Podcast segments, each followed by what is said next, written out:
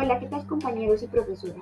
Soy Valentina Grisales y les hablaré sobre un método de separación muy importante. ¿Pero cuál es?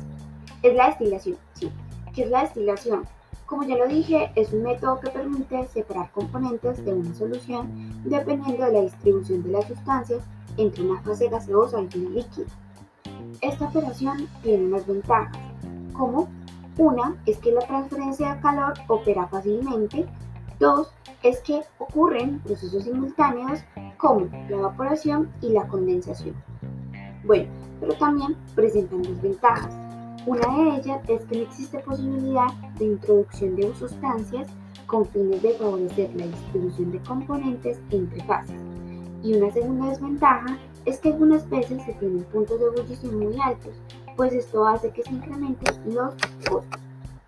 Hay varios tipos de destilación, como la destilación simple, la fraccionada, seca, por arrastre de vapor, azotrópica, mejorada y otras más. Es importante saber que existen diferentes tipos de destilación.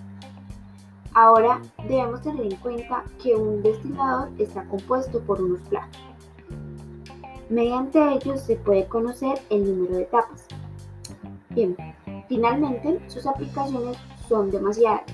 Unas de ellas eh, las se puede encontrar en la fabricación de bebidas alcohólicas. Allí se realiza esta operación.